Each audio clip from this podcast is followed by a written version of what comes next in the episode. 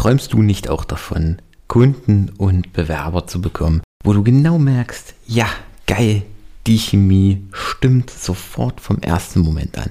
Dann habe ich etwas für dich.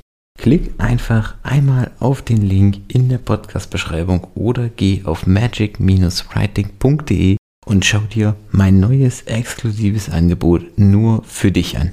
Und damit ab in die Episode. Bis gleich. Zahlt sich das nachweislich auf deine Produktivität im Unternehmen aus und damit nachweislich auch auf deinen Umsatz? Und damit hallo und herzlich willkommen in einer weiteren Folge von Employer Branding to Go mit unserem Employer Branding ABC für mehr Erfolg in deiner Employer Brand.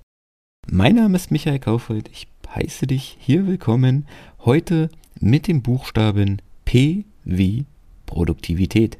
Wenn wir von Employer Branding sprechen, ist das Ziel, eines der Ziele, dass sich die Mitarbeiterbindung im Unternehmen erhöht, dass sich die Mitarbeiter zufriedener fühlen, dass die Mitarbeiter, dass die, anders, dass die Mitarbeiter zufriedener sind und dass die Mitarbeiter folglich länger im Unternehmen bleiben, sich länger an das Unternehmen gebunden fühlen. Damit erreichen wir Folgendes.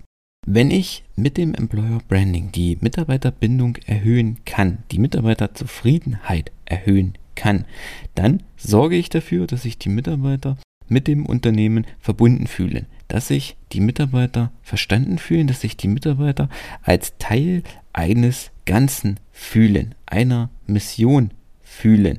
Das heißt, sie sind Teil einer gemeinsamen Reise im Unternehmen. Das ist nichts, was die Unternehmensführung aufdiktieren kann. Also die Unternehmensführung kann nicht sagen, wir machen jetzt Employer Branding und dann geht es morgen los und dann haben wir eine Employer Brand und die Mitarbeiterbindung steigt um 30 Prozent. So funktioniert es nicht, sondern ich muss auf die Mitarbeiter zugehen, ich muss mich mit den Mitarbeitern ins Gespräch begeben, ich muss mit ihnen kommunizieren, ich muss sie auf meine Reise mitnehmen und ich muss ihnen auch das Gefühl geben, dass sie Teil der Reise sind, dass sie an der Weiterentwicklung des Unternehmens Anteil haben, dass sie dazu beitragen, gemeinsam die Unternehmensmarke aufzubauen, gemeinsam das Unternehmen auf ein neues Level zu bringen. Und wenn dem so ist, dann gibt es nachweislich Studien, die belegen, dass Unternehmen, die es geschafft haben, eine erfolgreiche Employer Brand zu etablieren, in der sich die Mitarbeiter geborgen fühlen, in der sich die Mitarbeiter verstanden fühlen und die Mitarbeiterbindung höher ist und die Mitarbeiterzufriedenheit höher ist, sind die Mitarbeiter produktiver, sind die Mitarbeiter weniger krank und arbeiten effizienter im Unternehmen. Das bedeutet, ich habe weniger Ausfalltage, ich kann mehr produzieren, weil die Mitarbeiter produktiver sind, sprich die eigene Wertschöpfung pro Mitarbeiter wird höher. Wenn ich mehr produzieren kann, kann ich mehr verkaufen, kann ich mehr Umsatz machen, kann ich das Unternehmenswachstum weiter beschleunigen. Ich kann effizienter produzieren, das heißt, es ist in, zum Beispiel im produzierenden Gewerbe, es ist weniger Ausschuss da, sprich, du hast weniger ähm, Verschleiß, du musst weniger wegschmeißen, du hast ein effizienteres einen effizienteren Output mit dem gleichen Materialeinsatz.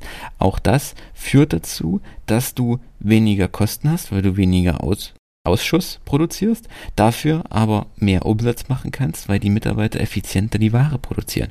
Sprich, wenn du in eine Employer Brand investierst und in die Erhöhung der Mitarbeiterzufriedenheit, die Erhöhung der Mitarbeiterbindung investierst, zahlt sich das nachweislich auf deine Produktivität im Unternehmen aus und damit nachweislich auch auf deinen Umsatz.